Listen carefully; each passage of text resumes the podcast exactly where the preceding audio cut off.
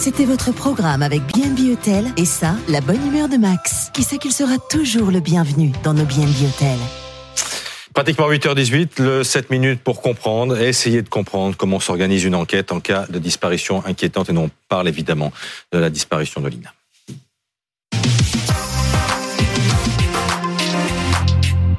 On en parle avec Mélanie Bertrand, journaliste du service police-justice de BFM TV. Bonjour Mélanie, on est avec le général François Daoust, ancien directeur de l'IRCGN et du pôle judiciaire de la gendarmerie, professeur de sciences criminelles à l'université de Cergy-Paris. Et vous, Benoît Ballet, envoyé euh, spécial dans le Bas-Rhin où une battue doit commencer incessamment sous peu pour euh, tenter de retrouver la trace donc de Lina, 15 ans, portée disparue depuis euh, samedi maintenant, alors qu'elle devait se rendre à la gare de Saint-Blaise-la-Roche. Elle devait prendre un train pour aller à, Strasbourg. Elle n'a jamais pris ce train. Elle n'est jamais arrivée à la gare. Euh, où en sont les recherches ce matin, Benoît? Alors euh, d'abord parlons des, recherches euh, d'hier avec une battue qui s'est organisée, une battue citoyenne encadrée par par les gendarmes euh, et qui a eh bien une battue qui s'est déroulée entre le domicile de cette jeune femme de, de, de 15 ans qui habite ici avec sa, sa mère dans, dans, les environs, dans un hameau des environs, et un étang dans des zones parfois assez escarpées, des champs et, et, et, des forêts. Une battue donc qui n'a hier rien donné. Nous sommes en ce moment même avec David Coulomb justement à cet étang où se sont arrêtées les recherches hier, des recherches qui vont reprendre aujourd'hui entre cet étang, entre euh, euh, cet endroit euh, par lequel devait passer Lina samedi pour se rendre à la gare, et donc cet étang et la gare de Saint-Blaise-la-Roche qui se trouve un petit peu euh, plus loin, à environ euh, un kilomètre, un kilomètre 5 euh, par plus plus à l'est. Et donc pour se rendre à cette gare, eh bien deux possibilités une piste cyclable ou bien la route que qu'aurait pu emprunter Lina avec avec les voitures, une route départementale. Et donc vous le voyez sur ces images de David Coulomb, des champs, des bouts de, de lisières de forêt qui vont donc être scrutés extrêmement attentivement aujourd'hui de nouveau par des bénévoles encadrés par les gendarmes de la section de recherche de Strasbourg ainsi que la mm. brigade de Schirmeck. Merci Benoît. Avec euh, David Kouloum, il y a eu une première battue hier après-midi qui n'a rien donné. Et lors de cette battue est apparue euh, la maman de Lina qui a lancé un appel déchirant. Écoutez-la. Je veux retrouver ma fille, je, veux qu'elle soit près de moi. Comme toute maman, vous comprendrez bien que c'est euh, difficile, c'est c'est une torture de plus avoir son enfant près de soi c'est quelque chose que je souhaite à personne. C'est une grande douleur. François Daoust, évidemment, les recherches ont commencé dès samedi. Lorsqu'on est confronté euh, à de telles recherches, on commence par quoi? Quels sont les outils à la disposition des, gendarmes? Alors il y, a, il y a deux temps dans les recherches et souvent même ça se passe en même temps. C'est-à-dire que à partir du moment où euh, les circonstances permettent de dire euh, très rapidement que nous sommes face à une disparition inquiétante, il y a le dispositif sur le terrain. Le dispositif sur le terrain, ce sont des hommes, ce sont des hélicoptères, ce sont des drones pour repartir de la maison jusqu'à euh, l'endroit où devait hum, prendre le train la, jeune fille. Ça, c'est le terrain. Et euh, de façon concomitante, sous l'autorité du procureur de la République, vous avez l'enquête. Il y a une enquête pour cette disparition qui peut basculer dans huit jours ou encore une fois huit jours si le procureur euh, allonge le délai en, en, instruction par exemple.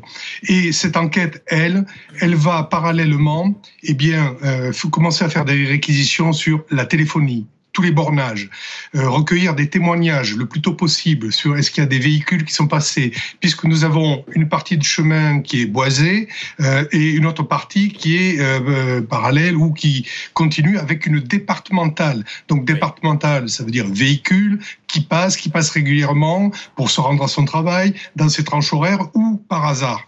Donc on voit bien que par l'INA, c'est à 11h20. Je voudrais qu'on s'attache à la téléphonie. 11h20. Euh, ça veut dire qu'à partir de ce moment-là, les gendarmes et notamment l'IRCGN va plancher sur le bornage du téléphone pour essayer de déterminer si ce téléphone a bougé ou pas. Est-ce qu'on aura les réponses très vite? Alors, il y aura des réponses euh, très rapidement sur le, euh, le positionnement du téléphone euh, de la, jeune fille. Mais parallèlement, il y a une compilation de l'ensemble des téléphones qui ont borné au plus près de cette zone. Et ça, c'est un travail de titan. Parce qu'il y a deux choses à vérifier. La première, c'est que le relais immédiat, celui qui permet de borner, n'était pas saturé et qu'on n'ait pas un renvoi d'autres de notre relais euh, d'un certain nombre de téléphones. Ça arrive régulièrement. Deux, il faut qu'il y ait des experts sur le terrain qui fassent des relevés de dits de bornage pour voir si les effets de relief, eh bien, ne, faux, euh, ne donnent pas de, de faux bornages ou en tout cas des bornages décrochés, c'est-à-dire qui vont se reporter sur notre relais et qui échapperaient à, à la réquisition, par exemple, du bornage ciblé. Donc c'est très compliqué. Premier pour la, jeune fille, oui. Et le reste, c'est un travail d'expert qui est beaucoup, beaucoup plus long.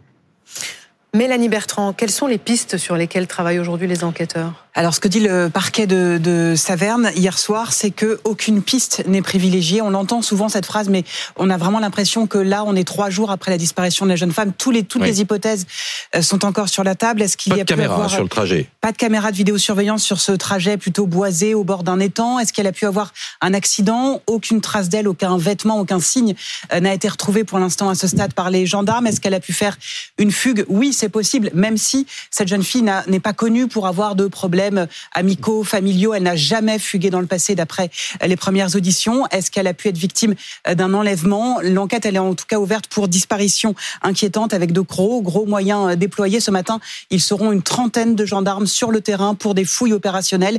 Et côté enquête, le général en parlait, une vingtaine d'enquêteurs, notamment de la section de recherche de Strasbourg, travaillent sur la disparition de cette jeune fille. François Daoust, il y a des citoyens, des bénévoles qui vont participer à la battue tout à l'heure à 10h. Il y a déjà eu une première battue hier après-midi. Et c'est vrai qu'on s'était posé la question aussi au moment de la disparition du petit Émile au mois de juillet.